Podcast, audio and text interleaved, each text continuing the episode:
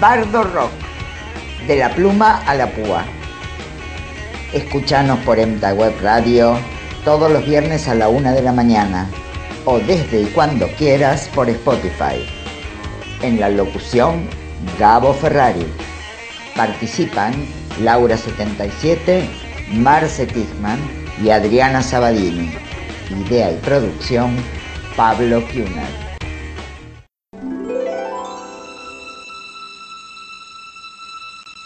Bardo Rock les da la bienvenida a este tercer episodio. Espero hayan disfrutado de los anteriores. Hoy les traemos a un clásico de nuestra literatura, un alter ego latinoamericano de Edgar Allan Poe. Si no leíste nada sobre él, aquí te lo presentamos. Esta noche, Horacio Silvestre Quiroga Forteza, o más conocido como Horacio Quiroga.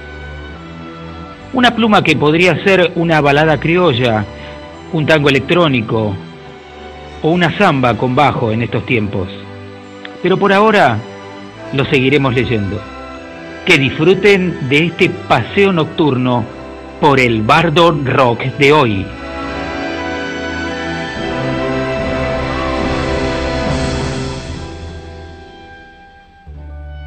Un señuelo, hay algo oculto en cada sensación.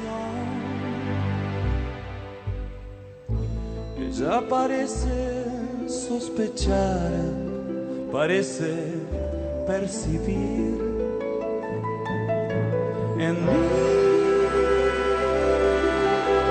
debilidad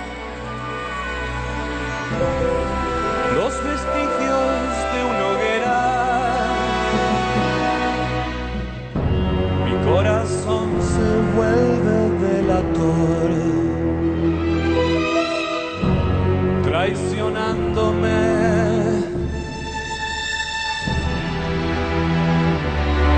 Por descuido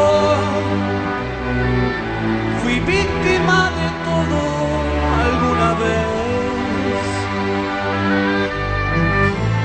Ya lo puedo percibir, ya nada puede impedir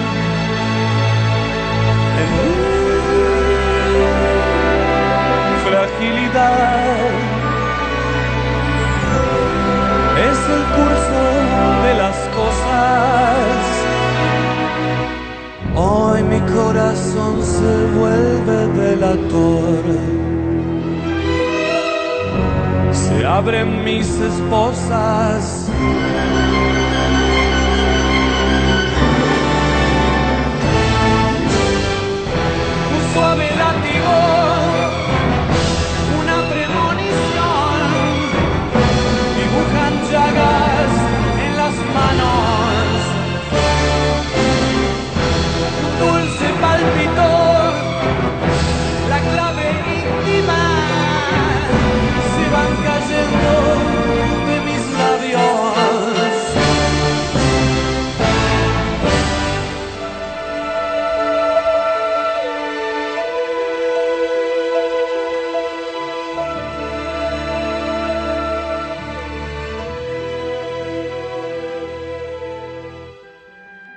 Nacido en 1937 en Salto, Uruguay, y radicado en Argentina, es considerado uno de los mayores cuentistas latinoamericanos de todos los tiempos.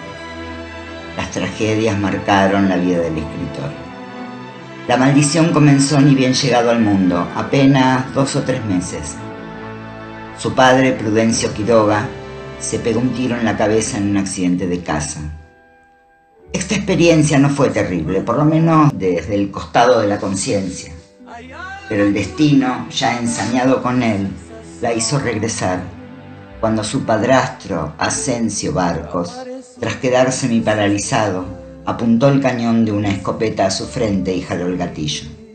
Tenía 16 o 17 años y según algunos relatos habría presenciado el desenlace.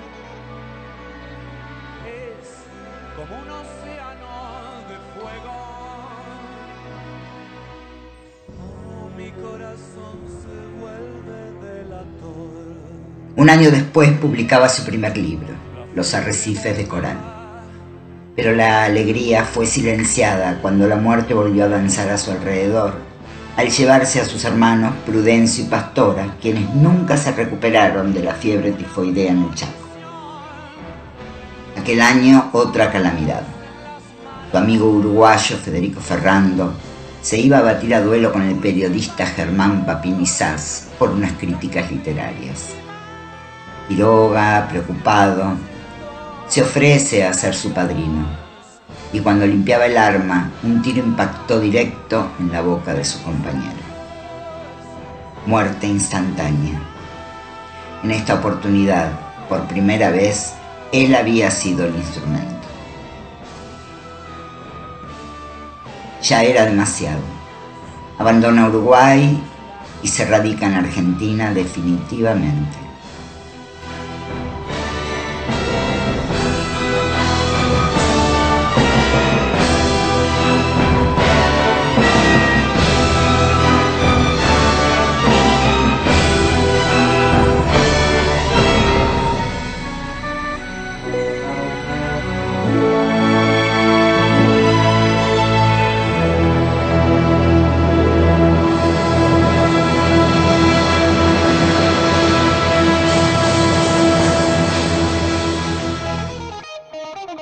1903, siendo profesor de castellano en el Colegio Británico de Buenos Aires, acompaña como fotógrafo a su amigo Leopoldo Lugones en una expedición a las ruinas jesuíticas de San Ignacio en Misiones. De aquel viaje saldrían Los Perseguidos y uno de sus cuentos más famosos, El Almohadón de Plumas, publicado en Caras y Caretas en 1905.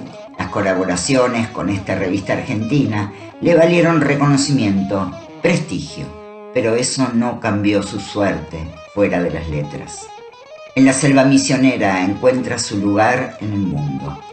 Destiló una notoria precisión de estilo que le permitió narrar magistralmente la violencia y el horror que se esconden detrás de la aparente apacibilidad de la naturaleza.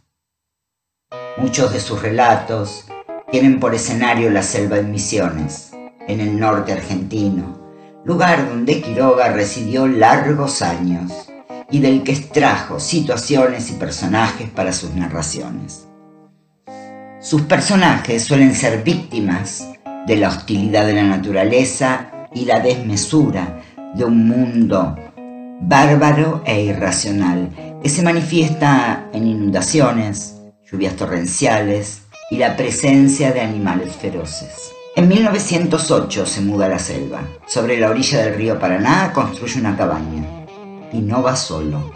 Junto a él está la adolescente Ana María Cires, una de sus alumnas, a quien dedica su primera novela, Historia de un amor turbio. De la unión nace Neglé y Darío, a quienes educa en su casa y enseña cómo sobrevivir. Pero Ana María no soporta la vida en la selva y también se suicida. Lo hace ingiriendo líquido para revelar fotos en 1915. Fueron ocho días de agonía en los que estuvo a su lado. Aturdido, regresa a Buenos Aires con sus hijos. La fotografía lo llevó a Misiones. Ahora lo alejaba. El dolor se tradujo en dejar de escribir. Estuvo un año sin publicar ni cuentos, ni columnas en diarios, ni nada, hasta que el 31 de diciembre de 1915 vuelve a colaborar con Fray Mocho. En Buenos Aires, viviendo en un sótano cerrado junto a sus niños, divide su tiempo entre su trabajo en el consulado y la recopilación de textos que saldrían en cuentos de amor, de locura y de muerte. La publicación recibió elogios de la crítica y fue un éxito editorial. Era ya entonces el mejor cuentista de América Latina. Siguieron los libros Cuentos de la Selva, El Salvaje, Las Sacrificadas, Anaconda y otros cuentos y El Desierto. Escribe columnas y críticas de cine en diferentes medios, junto a otros artistas en los que se encontraba su gran amiga Alfonsina Storni, crea el grupo Anaconda. En 1926 se muda junto a sus hijos y sus animales a Vicente López. En mayo del 27 le cuenta a su viejo amigo Isidro Escalera. El motivo de andar un poco ungido de plata es que me caso en Escalera. La novia en cuestión es íntima amiga de Gle, pues es muy joven y tan rubia como la guagua. Será para agosto o septiembre, y aunque yo no soy muy rumboso, siempre necesito unas cuantas cosas en casa para tal salto mortal. En enero del 32, vuelve a San Ignacio con una nueva esposa. María Elena Bravo tiene 20 años entonces. En regreso a la selva escribe. Después de 15 años de vida urbana, bien o mal soportada, el hombre regresa a la selva.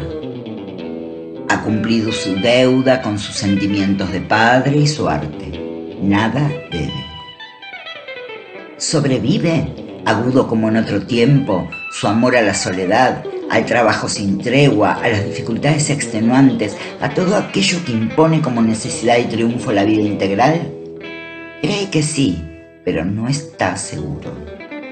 El principio de prosperidad termina rápido. Cuando pierde el trabajo con el consulado uruguayo y vuelve, como en 1917, a depender exclusivamente de lo que publica para ganar dinero.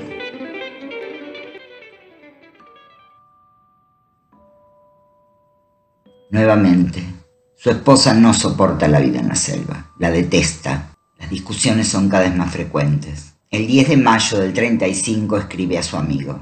Mi mujer ha vuelto hace una semana y su poco gusto para vivir en el campo, ya exasperado en los últimos tiempos, se ha tornado irresistible. Como ella no se halla totalmente aquí, aún con su marido y hogar, y yo no me hallo en la vida urbana, se ha creado un impas sin salida. Ni ella ni yo podemos ni debemos sacrificarnos y luego a su amigo Ezequiel Martínez. Casi de madrugada, mi mujer y mi hija se fueron como los pájaros a un país más templado. La soledad no fue su mejor compañera.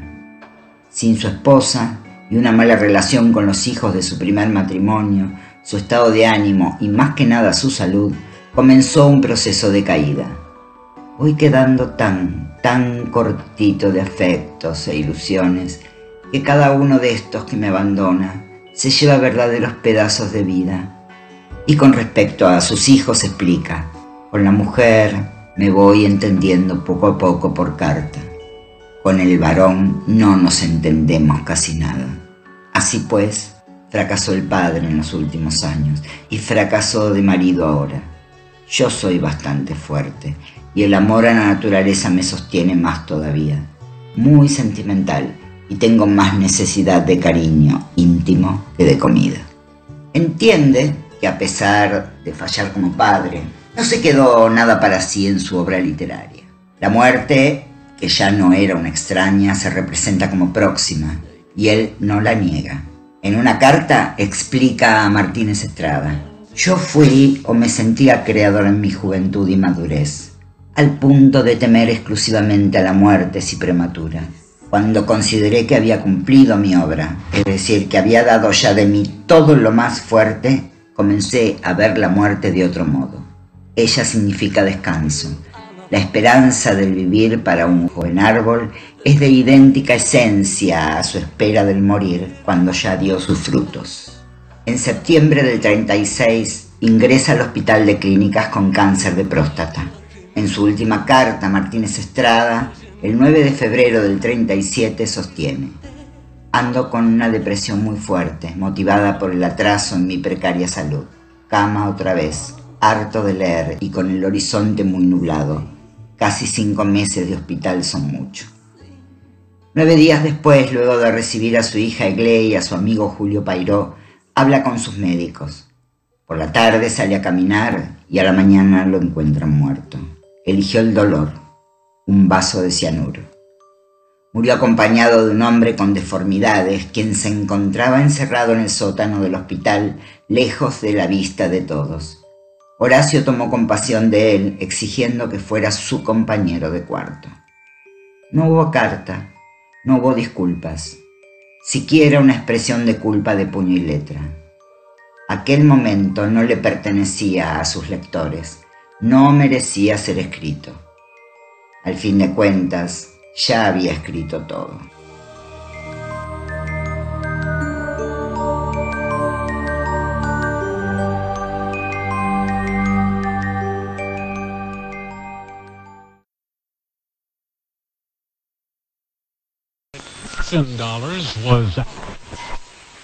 Sin hilo, un espacio donde la palabra se besa, se fusiona, se pega, se enciende con la música, con los discos, con los recuerdos, con los sueños. Rock y literatura. Rock y Laura 77.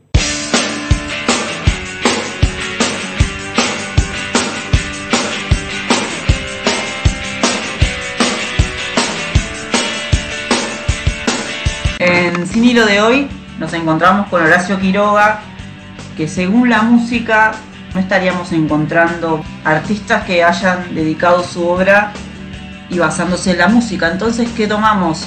Tomamos los tópicos más referentes de Horacio Quiroga, como por ejemplo la muerte, la selva, el mundo invisible, el humorismo, los animales, justamente cuentos de la selva, la locura. Vamos a arrancar con el horror, porque Horacio Quiroga también trabajaba el horror justamente en sus obras y encontramos a una canción muy referente o que quizás le, hubiera gustado Horacio Quiroga seguramente, Joy Division.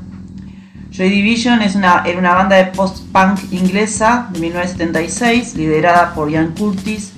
Poseía un sonido siniestro en sus letras que estaban nutridas de la desesperación, la muerte, eh, la desolación, el vacío, la alienación humana.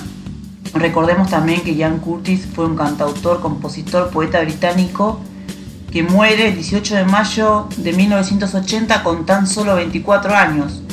Esta canción, Corazón y Alma, dice por ejemplo, instintos que incluso pueden traicionarnos, un viaje que llega hasta el sol deprimente y vencido por la destrucción, corazón y alma, uno se quemará. Por ese lado podemos encontrar justamente a Joy Division diciendo estas palabras que quizás Horacio Quiroga también las hubiera tomado, o las toma incluso. Si nos vamos a otro de los tópicos, que es la locura, vamos a seguir un poco anglosajones y nos vamos a Cycle Killer de Del King Hits. Eh, es una banda de 1974, New Wave Post-Punk, Después de ocho álbumes de estudio, giras y videos se separan en 1991 y una de las canciones más reconocidas de esta banda es Cycle Killer que dice, parece que no puedo afrontar los hechos, estoy tenso y nervioso y no puedo relajarme, no puedo dormir porque mi cama está en llamas, no me toques, soy un verdadero cable vivo, asesino, psicópata. Ahí también encontramos justamente otro de estos tópicos, como por ejemplo cuentos de amor, de locura y de muerte. Y si hablamos de amor y nos venimos un poquitito para este lado, nos encontramos, por ejemplo, Tango 4, ese es del tercer álbum en conjunto de Charlie García y Pedro Aznar, se editó en 1991. Y si hablamos del amor como lo veía Quiroga, quizás también podría entrar esta cita. Yo tuve el fin y era más, yo tuve el más y era el fin. Yo tuve el mundo a mis pies y no era nada sin ti. Crucé la línea final por tu amor tan fuerte como tu amor. Porque lo que encontramos, el amor por Horacio Quiroga, aparece regido justamente por convencionalismos sociales, económicos o religiosos. A Quiroga le costaba encontrar cierta capacidad de amor, que el amor sea más puro, siempre había algo extraño o algo siniestro dentro del amor y por último, si nos vamos a la selva, encontramos un disco muy interesante que habla justamente de la selva o de la madre tierra, de Pescado Rabioso, de 1973. Pescado Rabioso fue un grupo argentino de hard rock blues liderado justamente por Luis Alberto Spinetta. En Artaud, Artaud se considera, como todos saben, y justamente hay una cita de la revista Rolling Stone como el primer álbum argentino de rock de la historia esta canción dice, Madre Selva por el Prado va, Madre Selva de buscar su amor, Su corola al aire se dio y su mente, gotas de algo. Madre es un tema de símbolos. Muchas veces oímos hablar de volver a la madre tierra. Creemos que la madre es la madre de todos. De la misma manera el rock combina las infinitas músicas del pasado y del más allá. Y Quiroga basaba también parte de su obra justamente de la tierra y la naturaleza. Quiroga tomaba la muerte, las distintas formas de la muerte, la selva fue su conquistador para la literatura, misiones, Chaco, lugares visuales de dolor. El mundo invisible, por ejemplo, Horacio lo tomaba como... Eh, bueno, fue uno de los precursores justamente de la literatura fantástica, le gustaba la cuestión paranormal incluso, el absurdo, lo real, lo cotidiano. También trabajaba algunas cuotas de humorismo, con una vía de acceso bastante complicada, él utilizaba incluso el humorismo como para poder hacer este contraste de la, de la cuestión difícil a una cuestión más fácil. Bueno, los animales eran distintos, ¿no? Porque él lo tomaba como una convivencia pacífica, simpática, por el más débil y la felicidad. Y la locura, la locura es otro punto bastante fuerte en sus obras, donde él acompaña todos estos movimientos psíquicos de los personajes, de estas alteraciones, esta cuestión literaria de encontrarlo a él en esa forma, lo peculiar de la psiquis era lo que tomaba en realidad Horacio, lo anormal. Y por último, voy a cerrar sin hilo con una cita que me parece que lo, lo describe bastante, donde Horacio decía, no escribas bajo el imperio de la emoción, déjala morir y evócala luego. Si eres capaz entonces de revivir tal cual fue, has llegado al arte a la mitad del camino. Este fue el sin hilo de hoy con Horacio Quiroga y quizás estas canciones también te lo recuerden un poquito.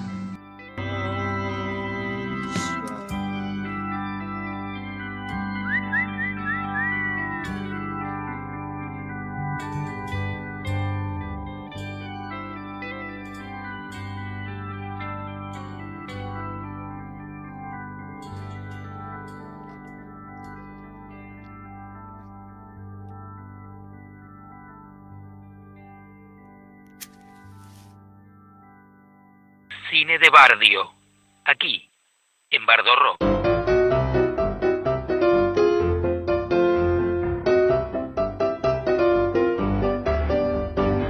Esta es la banda sonora de una película muda del año 1925 y nos sirve como prólogo para hablar sobre Horacio Quiroga y su fascinación con el cine. Ni en la realidad ni en la pantalla los espectros deben hablar. El mutismo forma parte de su esencia misma y en estas condiciones su ilusión de vida puede llegar a ser perfecta. De esta manera se pronunciaba Horacio Quiroga sobre el advenimiento del cine sonoro, lamentándolo como una pérdida y el retroceso de una potencia narrativa nacida apenas algo más de 25 años antes. Para Quiroga el cine era un arte realista y mudo por excelencia. Y a pesar de ser el mismo un experto en el trabajo con las palabras, consideraba desde antes del ingreso de la voz que las películas debían prescindir todo lo posible, incluso de los parlamentos y de los textos explicativos escritos, ya que el cine, decía él, utilizaba los exudados del alma sensible a flor de ojo. ¡Qué frase! Sí fascinado por las películas que habían sido definidas como séptimo arte apenas dos o tres años antes de que él empezara a escribir sus reseñas, eh, Horacio Quiroga eh, fue categórico cuando hablaba sobre ellas y aunque no se lo haya propuesto así, sus textos sobre cine escritos entre los años 1919 y principios de los años 30 configuran una especie de manifiesto, todo un temprano y potente cuerpo teórico pionero en el ámbito local. Por otra parte, publicado más o menos a fines de los 90, casi el 2000, con el título de Arte y lenguaje de cine, cine y literatura, compila los escritos sobre películas y actores, especialmente actrices, que Quiroga Eh, publicó en la revista Caras y Caretas, en la revista El Hogar y Atlántida y en el diario La Nación entre los años 1919 y 1931. Quiroga había empezado a escribir sus reseñas en 1917, dedicándole las primeras crónicas que sobre él se hayan escrito en el país, según se roga él mismo en uno de los últimos artículos recopilados en una época en la que no se disponía de sobreabundancia informativa sobre los estrenos de la semana y probablemente debía abordar cada artículo confrontando poco más que su propia opinión frente a la película proyectada. En sus notas dejó claro desde un principio que valoraba el cine como entretenimiento popular, que los intelectuales de su época ya menospreciaban, que le gustaban más las producciones norteamericanas que las europeas, que le interesaban más los actores que los directores, y que fundamentalmente entendía que el cine era algo bien distinto de la literatura y sobre todo un arte liberado de la pesada carga literaria que arrastraba el teatro. Si en las tablas había imitación de la vida. Para Quiroga el cine era capaz de recrear con perfección el ambiente, refleja directamente la vida misma. Firmemente apoyado en esta idea, llegó incluso a reclamar que la imagen fílmica sustituya en la enseñanza básica el fárrago de inútiles libros escolares. Eh, habla de fórmulas repetidas y una muy temprana decadencia del cine y le reclama la búsqueda de nuevos guionistas, autores capaces de generar asuntos coherentes en los argumentos y los desarrollos psicológicos de los personajes.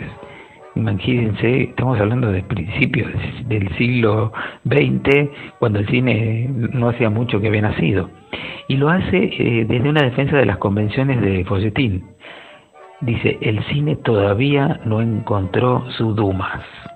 Además, un dato muy curioso, y rico, ¿no? que a modo de apéndice en el libro se publica también el bosquejo del guion de La Jangada, que Quiroga basó en sus propios relatos La Bofetada y Los Mensú, para una película que nunca se filmó y en el que intentó poner en acción muchos de sus principios personales sobre el cine y su fe en la imagen y el movimiento puro, en una energía que en el primer cuarto del siglo XX creía perpetua e imparable.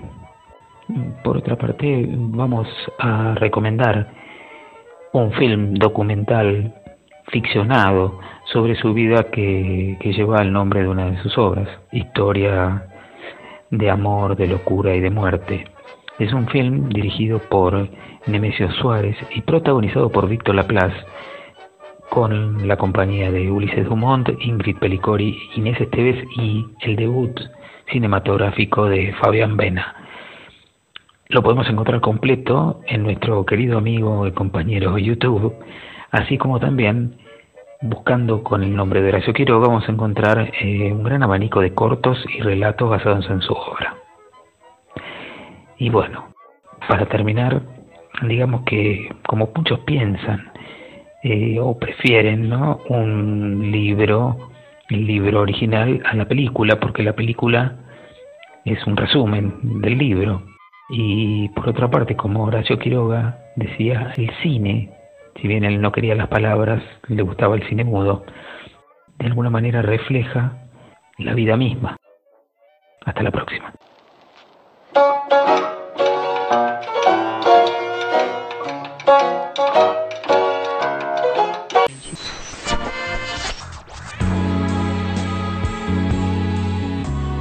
Y ahora nos adentramos en el mundo místico de la mano de Adriana Sabadini.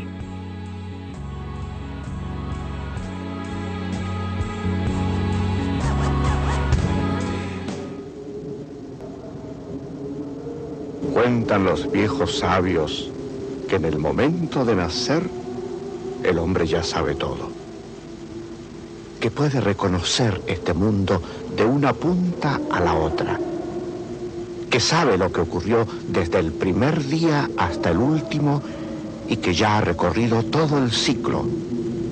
Pero de nada le vale todo esto, porque en el preciso instante de nacer, un ángel lo besa en la boca y de inmediato olvida todo. Desde ese momento, El hombre tendrá que empezar a vivir para aprender a recordar.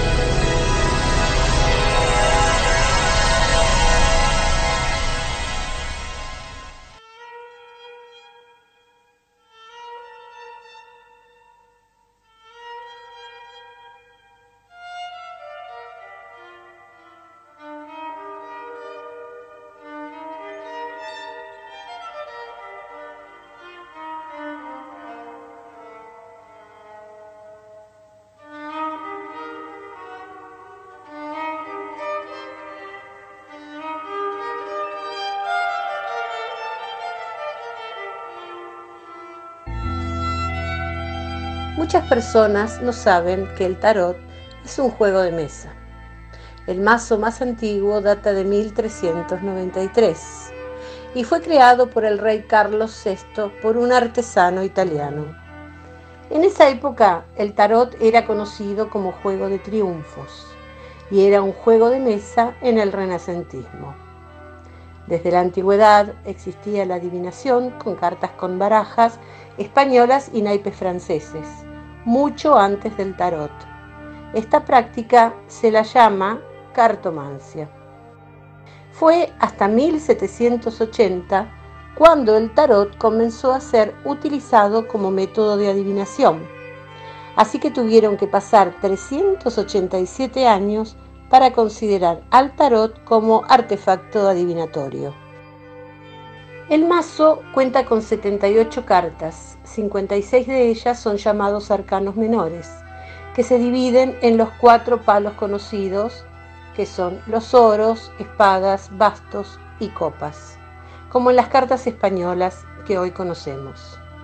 Además, existen otras 22 cartas que pertenecen a los arcanos mayores, que no se parecen en nada a otras cartas pero cada una de ellas es la representación de una escena espiritual del hombre, del proceso de evolución de la humanidad individual y colectiva.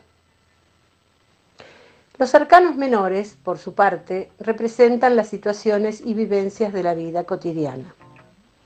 En sentido amplio, el tarot puede definirse como un conjunto o sistema de símbolos universales que haya su asiento en la mente de toda humanidad. Comúnmente se lo emplea con fines adivinatorios, pero sin embargo su simbología encierra una tradición secreta que contiene las claves del ocultismo y los secretos acerca de la creación del mundo. A través de él se intenta también un acercamiento al Ser Supremo. A nuestro amigo Horacio Quiroga le ha tocado el emperador, donde ya hemos mencionado con Roberto Art personajes de mucho empoderamiento, mando y dirección. Su signo astrológico le pertenece a Aries, lo que le brinda mucha impulsividad, pasión y también autoridad. La palabra clave de este emperador es organización. También puede ser tirano y posesivo, machista. Le cuesta expresar sus sentimientos y vencer inhibiciones. Es un arcano fiel, pero si aparece mal aspectado, esto quiere decir de acuerdo con qué cartas está acompañado nuestro emperador, puede llegar a ser todo lo contrario, infiel, inseguro y con una economía derrumbándose. Creo que Horacio Quiroga ha transitado su vida en muchos aspectos con su emperador.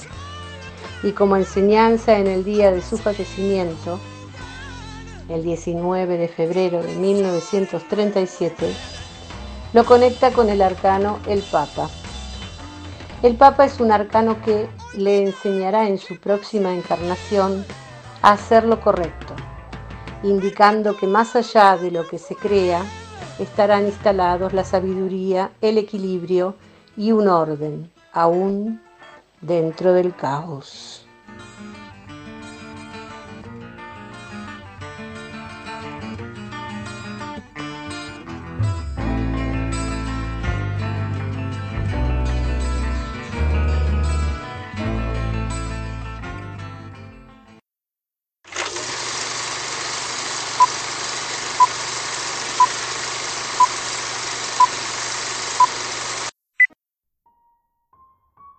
De las Mercedes. No sé cuándo acabará este infierno. Esto sí, es muy posible que consigan lo que desean. Loco perseguido, tendría que ver. Yo propongo esto. A todo el que es lengua larga, que se pasa la vida mintiendo y calumniando, arránquese la lengua y se verá lo que pasa. Maldito sea el día que yo también caí. El individuo no tuvo la más elemental misericordia. Sabía como el que más que un dentista sujeto a impulsividades de sangre podrá tener todo, menos clientela. Y me atribuyó estos y aquellos arrebatos que en el hospital había estado a punto de degollar a un dependiente de fiambrería, que una sola gota de sangre me enloquecía. Arrancarle la lengua. Quiero que alguien me diga qué había hecho yo a Felipone para que se ensañara de ese modo conmigo. ¿Por hacer un chiste? Con esas cosas no se juega. Bien lo sabía él. Y éramos amigos su lengua. Cualquier persona tiene derecho a vengarse cuando lo han herido. Supóngase ahora lo que me pasaría a mí, con mi carrera rota a su principio, condenado a pasarme todo el día por el estudio sin clientes, y con la pobreza que yo solo sé. Todo el mundo lo creyó. ¿Por qué no lo iban a creer? De modo que cuando me convencí claramente de que su lengua había quebrado para siempre mi porvenir, resolví una cosa muy sencilla, arrancársela. Nadie con más facilidades que yo para traerlo a casa. Lo encontré una tarde y lo cogí riendo de la cintura, mientras lo felicitaba por su broma que me atribuía no sé qué impulsos. El hombre, un poco desconfiado al principio, se tranquilizó a ver mi falta de rencor de pobre diablo. Seguimos charlando una infinidad de cuadras y de vez en cuando festejábamos alegremente la ocurrencia. Pero de veras me detenía a cada rato. ¿Sabías que era yo el que había inventado la cosa? Claro que lo sabía, le respondía riéndome. Volvimos a vernos con frecuencia. Conseguí que fuera al consultorio donde confiaba en conquistarlo del todo. En efecto, se sorprendió mucho de un trabajo de puente que me vio ejecutar. No me imaginaba, murmuró mirándome, que trabajabas tan bien. Quedó un rato pensativo y de pronto, como quien se acuerda de algo que aunque ya muy pasado causa siempre gracia, se echó a reír. Y desde entonces viene poca gente, ¿no? Casi nadie, le contesté sonriendo como un simple. Y sonriendo, así tuve la santa paciencia de esperar. Esperar hasta que un día vino a verme apurado porque le dolía vivamente una muela. Ah, le dolía a él. Y a mí, nada, nada. Examiné largamente el raigón doloroso, manejándole las mejillas con una suavidad de amigo que le encantó. Lo emborraché luego de ciencia odontológica, haciéndolo ver en su raigón un peligro siempre de temer. Felipone se entregó a mis brazos, aplazando la extracción de la muela para el día siguiente. Su lengua. Veinticuatro horas pueden pasar como un siglo de esperanzas para el hombre que aguarda al final un segundo de dicha. A las dos en punto llegó Felipone, pero tenía miedo. Se sentó en el sillón sin apartar sus ojos de los míos. Pero hombre, le dije paternalmente mientras disimulaba en la mano el bisturí, se trata de un simple raigón. ¿Qué sería si? Es curioso que les impresione más el sillón del dentista que la mesa de operaciones, concluí bajándole el labio con el dedo. Y es verdad, asintió con la voz gutural. Claro que lo es, sonreí aún, introduciendo en su boca el bisturí para descarnar la encía. Felipone apretó los ojos, pues era un individuo flojo. Abre más la boca, le dije. Felipone la abrió. Metí la mano izquierda. Le sujeté rápidamente la lengua y se la corté de raíz. ¡Plum! Chismes y chismes y chismes, su lengua. Felipone mugió, echando por la boca una ola de sangre y se desmayó. Bueno, en la mano yo tenía su lengua. Y el diablo, la horrible locura de hacer lo que no tiene utilidad alguna, estaban en mis dos ojos. Con aquella podredumbre de chismes en la mano izquierda, ¿qué necesidad tenía yo de mirar allá? Y miré, sin embargo. Le abrí la boca a Felipone, acerqué bien la cara y miré en el fondo. Y vi que asomaba por entre la sangre una lengüita roja. Una lengüita que crecía rápidamente, que crecía y se hinchaba como si yo no tuviera la otra en la mano. Cogí una pinza, la hundí en el fondo de la garganta y arranqué el maldito retoño. Miré de nuevo y vi otra vez, maldición, que subían dos nuevas lengüitas moviéndose. Metí la pinza y arranqué eso, con ellas una amígdala. La sangre me impedía ver el resultado. Corrí a la camilla, ajusté un tubo y eché en el fondo de la garganta un chorro violento. Volví a mirar. Cuatro lengüitas crecían ya. Desesperación. Inundé otra vez la garganta, hundí los ojos en la boca abierta y vi una infinidad de lengüitas que retoñaban vertiginosamente. Desde ese momento fue una locura de velocidad, una carrera furibunda, arrancando, echando el chorro, arrancando de nuevo, tomando a echar agua sin poder dominar aquella monstruosa reproducción. Al fin lancé un grito y disparé. De la boca le salió un pulpo de lenguas que tanteaban a todos. Las lenguas ya comenzaban a pronunciar mi nombre.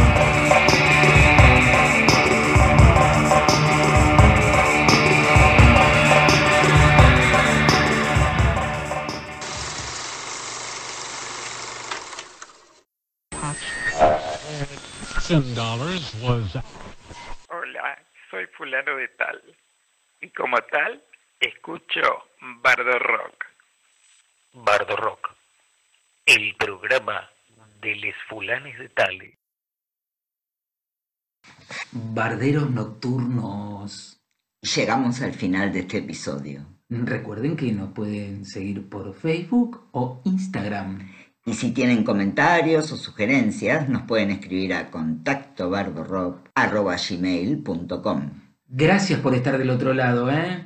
Nos vemos. Va. Nos escuchamos en el próximo episodio. Bardo Rock.